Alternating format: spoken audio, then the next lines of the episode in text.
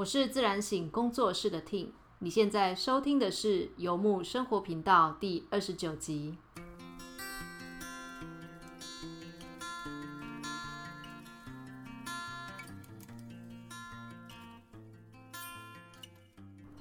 好，所以今天的节目一样有来宾来到现场。那我们今天的节目呢，呃，请到来宾是我的瑜伽老师 Heidi 老师。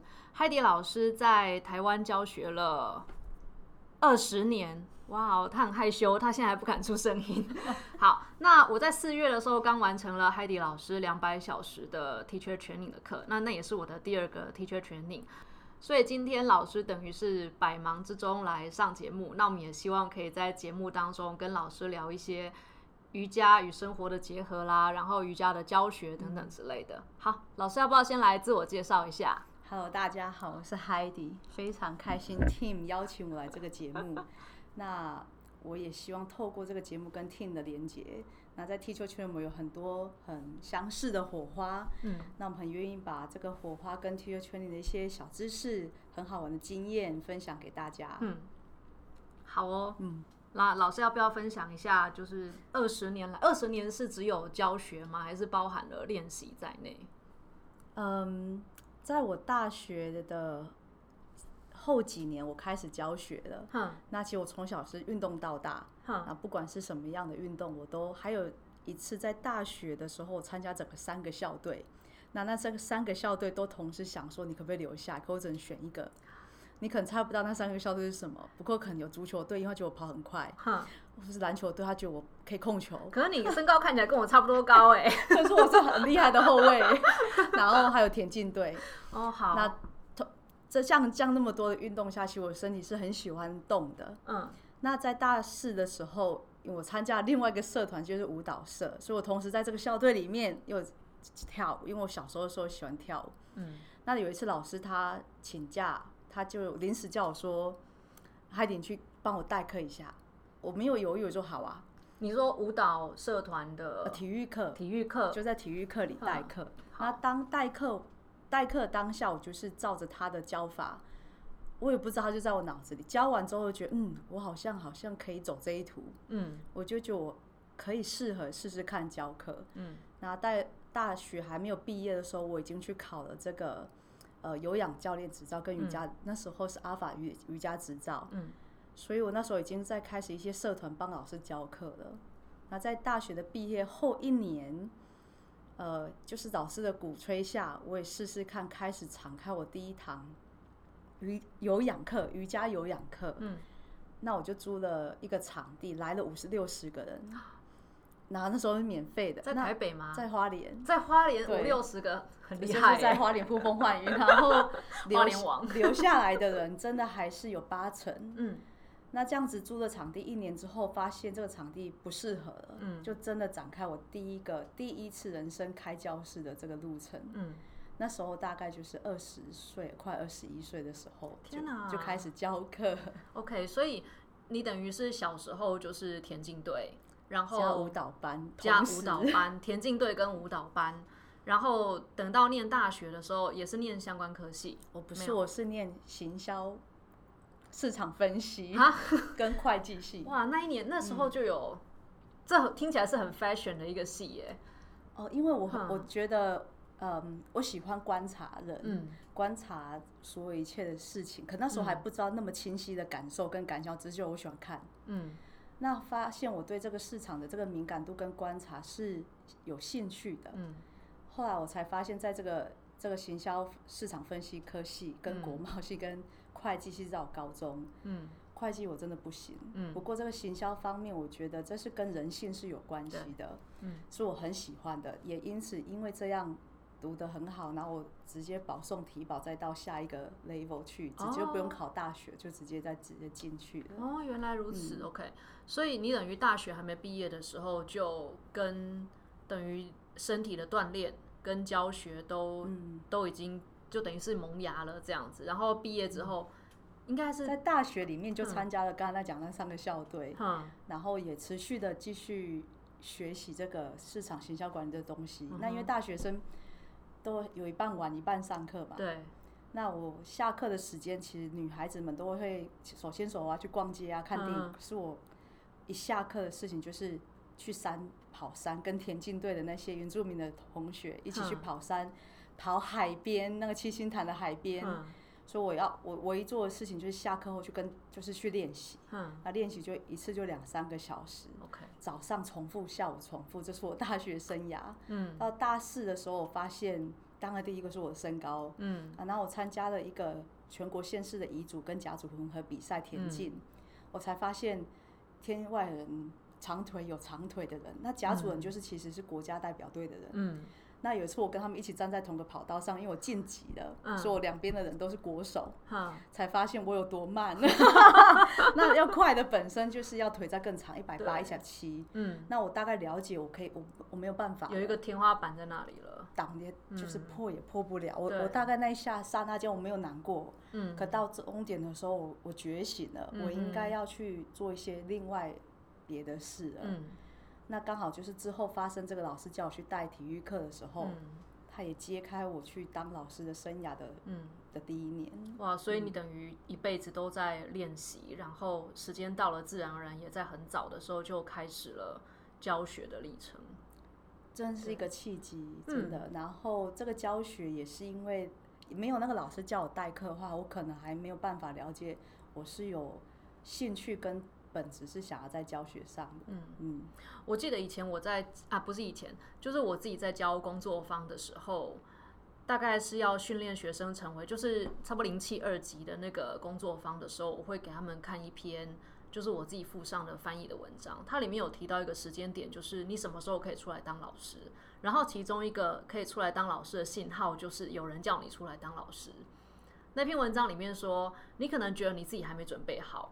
可是有一群学生希望你出来教他，或你的老师请你出来帮他代课，那个就是一个可以试出来试出来试试看教课的一个时机点。对，然后说到教与学这件事情啊，我差不多是二零零七年开始练瑜伽，二零零九年教瑜伽，然后零九年离现在哦，其实也十几年过去了。我记得我当年还在别人的瑜伽公司教课的时候，当时的老板他就很积极的要转型，就是从教团体课变成阿法的培训学校。然后，然后我自己觉得观察，大概这十几年来，整个其实我觉得也不止瑜伽界，也就是其实身心灵的行业有这样子的状况，就是还蛮快的，大家就会希望自己可以从学生或是上课上，例如说我们上灵气课或上什么来自我保，就是自己照顾自己。会，我觉得会有一个趋势，就是大家会蛮希望可以快一点出来成为老师，然后，对，就是出来成为一个教学者，或者是被培训成为一个老师的，对对对，或者是真的是就成为老师的老师这样子。对，那你自己有感觉吗？就是在这个部分，在这一路的教学过程，尤其在这几年比较明显的就是。当学生上了一两堂瑜伽课，感觉很好的时候，嗯，他的们下的第一个志愿就是他要帮变成瑜伽老师。嗯，就像在公司大家团购一个东西，你还没吃到，我那个包装拆开吃一口还没吃完，就说再再来半盒。嗯，现在越来越多这种趋势，就是大家对这个好的感受没有先消化完，嗯，没有给他在一个时间的长度去观看是不是适合自己，还可不可以再吃下去。的当下的决定就变成是我要瑜伽老师。嗯，那在市场上就想讲到，就是这些培训老师的也是要学生，所以他会鼓励这样的学生再去考师资。那我在以前教，我刚开始教学的时候是以大众课为主，那时候没有那么多师资。嗯，我有觉得我未来可以当成培训老师，可是的当下的原因是因为我在大众课在现有六十分钟、七十五分钟、九十分钟，有些学员是想要动。他不想要听那么多，我觉得这样我能给予的东西变少了。嗯，可我想要给更完整的，我不想要直接有局限于身体。嗯，那这时候我就开始准备，是不是要开一些工作坊，让这个内容更丰富？嗯，开了几次工作坊，在几年后我发现瑜伽更广，那我开始要准备如何让学生可以看到瑜伽背后那个门的那个广泛几千年的历史。嗯，之后才推动我再去教。师资培训，嗯，在前面的时候，我没有一个目标，就是我我要马上教培训了，因为我觉得教，因为老师这件事是一个教育者，嗯，教育者不是只有文字，尤其是瑜伽还是身心，对，在自己没有准备好，或是你的爱自己，可是有人爱自己还没有办法给予别人，可有一些人可以爱自己，同时给予别人的程度是不多的。嗯，所以我觉得当成瑜伽老师，除了在知识上的引导下，要有一个很主观的意见，可是要客观的给予呃行动跟知识给学生。嗯，这个是不容易的。然后要到那么客观。看着整个学生的环境跟他的学习背景，然后再给他要的，是我觉得是要很久很久的一一个练习后才可以到的目标，变成这样的老师。那现在的因为现在就是快，什么就是不给我答案。立即的，或是正造型的，所以现在以前我刚好记得练瑜伽的时候，我们大家都会讨论说，哎，你的 guru，你的上司是谁？那大家都讨论说，是不是我还没准备好啊？我就没有看到我上司，那怎么样？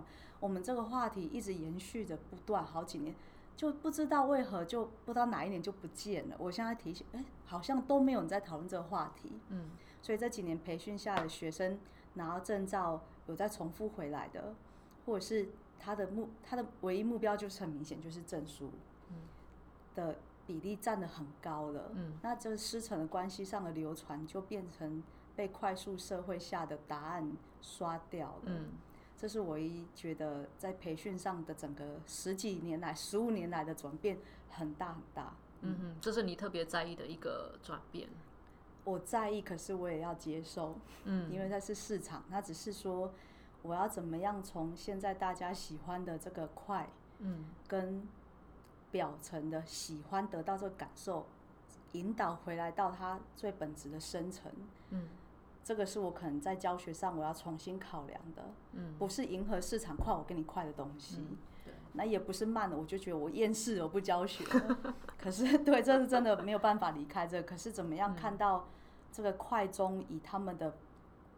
习惯模式，嗯，导入回到他深跟慢，嗯，这是蛮，我现在还在学习，也很挑战我的，嗯，我自己在教学历程当中有特别注意到一堂课，它应该是要在这堂课的主轴，老师擅长教的，可是老师有责任要教的，跟学生想要学的东西中间，在四者中间找一个平衡。如果太迎合市场的话，其实。也会变得失去。我觉得太迎合市场其实很危险，毕竟市场它其实有一个近近乎是流行这样子的感觉。市场有个特征就是流行，今年流行这个，明年流行那个。但我觉得可能有一些坚持是不能破的底线啊。我觉得流行，像譬如说艺人流行，他们会带来给市场的效益很大。譬如说当初十几年前马丹娜练。阿什汤嘎的时候超红的，而且他帮阿什汤嘎的 Invocation 出了一首专辑。对 对。那那个时候阿什汤嘎就红起来了。真的？对。所以是因为他而红起来。也没有因为他，可是让他大家印象更深刻。什么是阿什汤嘎？他在练。因为是名人投入了这个练习。那譬如说，呃呃，马丹娜当初在十几年的时候，因为她是练阿什汤嘎，你看她肌肉线条，而且还引以为傲。她在。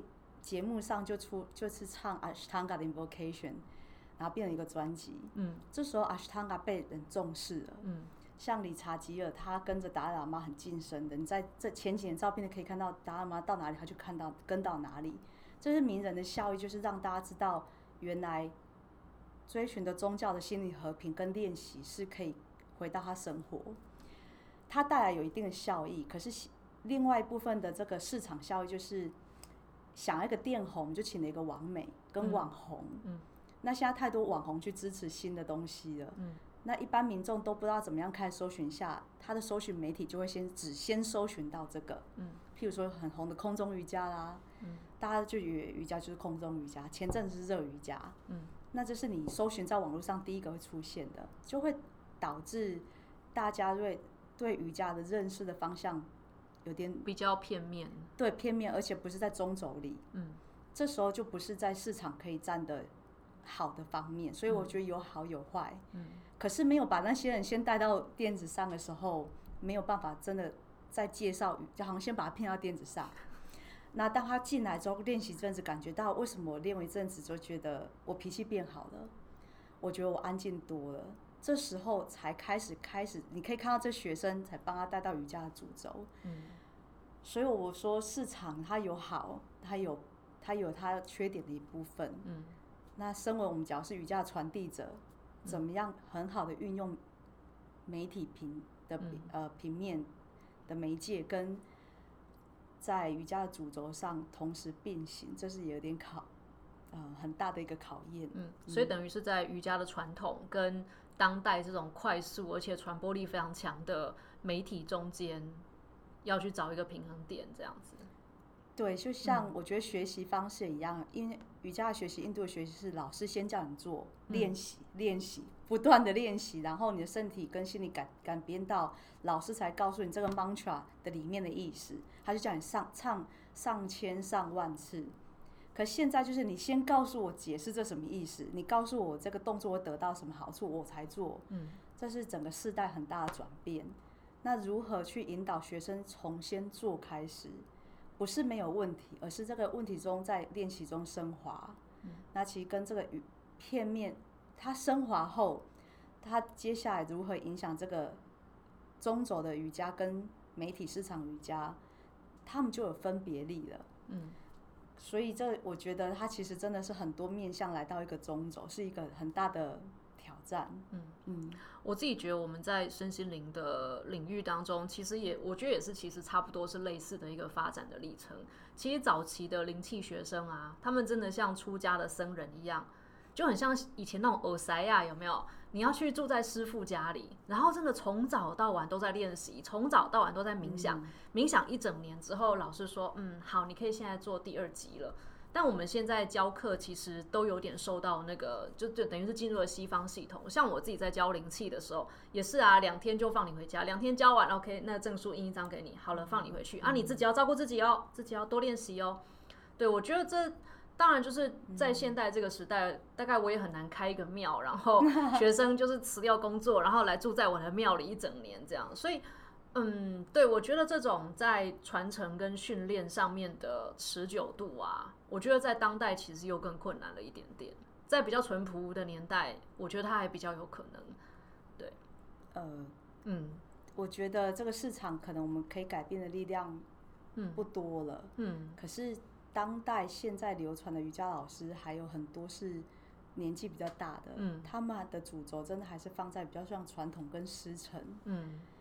那我很鼓励，就是大家在学瑜伽已经要进入师资班或者是核心的话，嗯，有生平有几次机会去上那些大师的课。那你去上那些大师的课，不要觉得是买大师名牌，而是去看他这个他这样的年纪到现在这个阶段，他如何还是要把瑜伽传承下去。那我一直鼓励我的学生去这样做，嗯，不然他们会流于这个快速的瑜伽。假如今天他心情不好，这个瑜伽有点不好。他很快又把它丢掉，因为流行的东西就是流行。Zara 一直在换衣服，嗯，因为它就是叫流行。对。可瑜伽不是流行，瑜伽是历史。那历史的东西就是它不会变，你要去品味它的它的智慧。嗯。那流行不需要智慧，所以为什么他一直换？假如是流行下的去考到这些证书的老师们，你会一下就慌了，然后就去学更多一些花招，那可心中是慌的。可因为你不知道瑜伽本质如何去剖析这些动作，那你就不会在自在的简单动作下也教的自在。我觉得这是现在瑜伽老师中，他可能很快得到，可他心中也是慌乱。嗯，我记得我零九年那时候，那个时候在台湾的瑜伽的执照不多，所以我当时拿的是 Yoga Fit 的。对，天哪，我可以直接把品牌讲出来嘛？Anyway。我那时候，其实我觉得我那时候还是走比较那个，也是比较欧塞亚的那个路线，就是学徒路线。所以我当时跟我工作的瑜伽教室签了三年的约。然后第一年其实真的是就是很新的菜鸟老师，然后到第二年的时候才进入状况。然后当时签的约其实拿到薪水真的非常非常低，就是低到不可思议的地步。但当时那个制度的概念就有点像是，我第一年开始教的时候技术也不好，等于是教室支持我。所以第二年、第三年有点类似以工代赈啦，就是我就教课还他还他钱这样子的概念。对，然后我觉得那样子的制度就是有好也有不好。那只能说幸很幸运的部分就是，我觉得瑜伽这个知识它一直在进展，就是从我二零零九年开始教到现在，我觉得有很多很多聪明的人投入了瑜伽这个领域，然后持续的研究、持续的体验，然后持续的分享他们知道的事情。所以这一门知识在进展，然后我个人状态也在成长。嗯，所以然后所以我觉得可以一路这样子跟瑜伽一起长大，是一件还蛮幸福的事情的。对，那我觉得这这一门知识本身在成长，本本身在变得更成熟，然后当然市场的那个力量，就是市场这个资本的力量会进来。可是我觉得，如果只是想要停在这个市场的层次的人，他也他也会在这个层次得到很多他想要得到的东西。然后这种东西其实真的很像那个一道又一道的门，可能我们就停在这边，我就觉得够了，这辈子这样我就很开心了。可是就是还会有人再往前走。只是这种东西可能就是越来越少，越少，就好像爬上金字塔的人，他一定要从底层这样爬上来，越往上一定是越少的。但我自己也觉得这样一道一道门进去啊，会觉得那瑜伽滋味真的还蛮美妙的。嗯，对，嗯，对，因为像就像少林寺学武功当想要出家的学徒很多，对，可真的要走到师傅旁边的核心变成掌门人的大概就一两个，真的。那就像瑜伽，嗯，很你像你讲的很好，就是他会大。大方向广泛的吸收到学生，对，那学生一个层次一个层次一个层次进，嗯，那越又要往尖端的核心走或金字塔走的时候，有时候是来自于家庭的负担，有时候来金钱，有时来自于你真的不懂他在讲什么，嗯，那真的等到那个层次的下面，或许他们也是在下一代传承人，嗯，所以我们在我在自怜自自卑的时候讨论这件事的同时，我也要为了这个这个下方的金字塔底层变宽了，嗯，以前是很窄的，对。那现在变宽了之后，而且翻译的书带领的经的知识又是很容易得到，嗯，会比以前要跨五座山、爬个山，然后走了路三年才遇到你的上司容易多了。真的，真的。我那时候在印度上哲学课的时候啊，我的哲学老师他他是不练瑜伽的啦，他都说，你看我这个身材就知道体位法这件事情距离我很远呐，很远。但他真的很了解，就他瑜伽经真的教的很好，然后他也。他也懂很多那种印度的哲学的经典，真的是问他什么都问不到。我觉得他的意识确实有抵达一个层次。然后那个时候在课堂上就就有人问，就就有学生问问哲学老师说：“可是还是有很多人只有把瑜伽当成运动来练，当成体操来练，他们对这些哲学根本不感兴趣。那我该如何是好？”然后哲学老师倒是很豁达的说：“没问题啊，瑜伽是好东西。”就算也只是把它当成体操来练，这些练习的人也还是可以得到很多好处啊。对，就是这个样子。所以我觉得这地方有回应到你说的，就是虽然每个人进来接触瑜伽之后，他们可能停留在瑜伽不同的层次，有的人就停留在身体的层次了，有的人可能身体舒服之后，他开始想要接触，例如说他觉得泛唱很好听，然后就是身体跟泛唱，他就停在这里了。然后有的人可能再往前进到哲学一点点，他就停在这里了。然后真的可以一路这样子一直研究，像我经常觉得 Richard 他们练瑜伽练了五十年之后，简直是当代的活化石，瑜伽活化石。但我觉得真的，一一个一个世代里面可以成为瑜伽活化石的人，就是能够坚持五十年的人不容易啊。对啊，而且不会为了现代的风风向被飘走。对。五十年来也没有迷失过，更不容易。说不定他现在学会用一些 Google 或是 IG 的东西，可是他的信念是不会被被带走的。嗯，没错，没错。对，嗯。好，那在我们录节目的今天呢，是好像今天新增了两百零六例吧？对，前一天是一百八十几例的样子，一百八十例，八十一例，一百八十一例，对。所以，呃，我自己之前在教瑜伽工作坊的时候，当时其实我自己觉得练瑜伽对我来说最棒的一个点，就是从此以后我只要带着瑜伽垫啊，我就带着健身房了。那因为我个人一八一九年那几年就是刚好不在台湾什么之类缘故，二零年回来就疫情的缘故，所以我也很久没有去瑜伽会馆，就是买会籍这样子，对。那关于疫情来的时候，就是我确实觉得瑜伽除了在身体上面有练习之外，在心灵上面也带来了很多的支持。那老师想要分享看看吗？我有三点想要给大家在这个疫情下如何度过的，嗯，一个瑜伽的紧急救援包。可是紧急救援包可能要一个很大的练习。第一个就是，其实现在新闻媒体跟报章杂志要我们很快的把我们的感官去。读他们，他们想要抓住你的情绪，那所以你看那些有人什么新闻抓到，他的情绪讲的很激动，因为他想要跟你他你跟他一样激动，嗯，这个是会的，这有共鸣的。可是把自己这个时间设为今天就一小时去看这个新闻，不要一直打开它看，因为你一直心里处于这被挑起的恐慌。当你关完电视，你出去 seven 买个东西，去路上稍微去超市买东西，你会看到这个这个的 energy vibe 跟电视上有点不太一样。那你要保持小心，就是让你的情绪波动不要一直处于在一直被挑起的。这时候你会更平稳的，有更多的情绪是在平稳的状况下去面对这个疫情，跟自己要现在接下来怎么办，这是很重要。就是不要一直打开电视跟手机一直看，给一天一小时就好，就关起来。嗯，那你看的时间其实都是多重复的，对，再看就人数也会变少。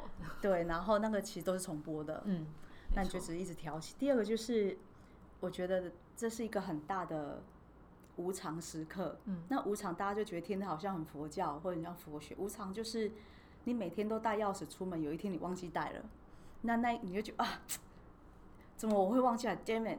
可你你会很生气吗？你会摔东西吗？还是你要打给开钥匙师傅？开钥匙师傅就是你已经找到解决的方案了。那这个疫情就把它当成是一个很大的一个钥匙掉了，或是你钱包掉了。我们要学会就是你怎么样用更平和的心去接受这个无常，然后是比较大件的。当你可以接受这个无常之后，你会从这个无常里面看到它的力量跟改变。当我们因为我们不愿意接受事实，嗯，所以我们还在挣扎中，所以我们才会起那么多情绪，会害怕下一刻要怎么办。嗯，所以这是一个很好的无常练习。嗯，那第三个其实就是，嗯，我们瑜瑜伽在常讲慈悲心跟同理心，就是慈悲心的事无量心，在现在大家都会指向箭头在这些开始测出第一个得得病的人，然后去攻击他，让自己觉得好过一点。你看，是我们台湾就是你害的，可是其实我觉得没有一个人心是想要就是害人。他当初出去在他的活动下，并不是他想以害人的心理，嗯，所以慈悲喜舍舍是叫做无分别心，嗯，就是你看到那一些人跟自己开始不太一样的时候，你怎么样的带同理心去看他，可是不是戴有色的眼镜，嗯，当你能出发这一个点的时候，其实你就对自己的这些严厉的指责有了慈悲，你不再让你自己做这样子的时候，你就会对别人慈悲。当这慈悲心出现的时候，大家会走得下去，一起手牵手抗这个疫情的时候，会来得更有力量。嗯，那天神把这个真实的天神，以前天神很无聊，因为他们就像大爱的频道打开就是花花鸟鸟，然后穿着一个很很 peaceful 的衣服。那因为他们也很无聊，所以他们把人类的唯一的真相真理藏起来，让他们有厮杀，他们看得超开心，宫廷传。那他们把这个真理就是藏在人的眼球前面，嗯，那那那么近，可是我们人喜欢看别的地方，就是不看近的真理在我们事实在前面，嗯，所以这个疫情的时刻，其实我们一直在看别的地方，指别人、指责，让我们觉得可以更挑起这个火花，让我们心里心安。嗯，可是如何往内看到真相的时候，其实才是可以解决这个方案的指导。嗯，对，希望。然后在这一波下，很很多影响就是在健身跟瑜伽教学，反正很多健身房服务业，嗯，平常你都在回馈给别人，给别人爱，给别人力量，给别人冲刺，那是不是可以借由这两个礼拜，把它变成是一个给自己的必经营，嗯，回给自己力量，多练习，多照顾自己家里身边的人，或是给你自己更多的营养，去准备在下一波，嗯，我觉得这个是给自己回馈的时间，可不要恐慌，是不是没有薪水？或是失去的课程，唯有这个安静时刻的力量的时候，接下来才可以走更远。嗯。嗯。我今天才看到有朋友在脸书上面写说，他的心境上就把它当成一个长达两个礼拜的台风假。我哦，还蛮，我就觉得还 还蛮正面的一个想法。对，因为我我有做过两次的隔离，在第一次隔离的时候，我觉得实在太棒了，因为我把所有我没有。还没有来得及复习的 mantra 这个的意识，我全部抄下来了，然后重新复习我以前想要看没有看的书、听的录音跟广播，我听了，我还很怀念那个时刻，就是我真的可以有这个时刻做了。嗯，那平常生活实在太忙碌，没有办法。嗯，那不如大家把这个时间点放在你想要做的事情，可你未做的。嗯嗯嗯嗯，好哦。那今天的节目就到这边，算是告一个段落。我觉得最后面的分享很棒，对大家可以在这个疫情的时刻参考一下，也在生活当中练习看看。好，那我们今天节目就到这边告一个段落。我是 Ting，我是 Heidi，那我们就一起跟听众说拜拜吧，拜拜，大家拜拜，Stay safe。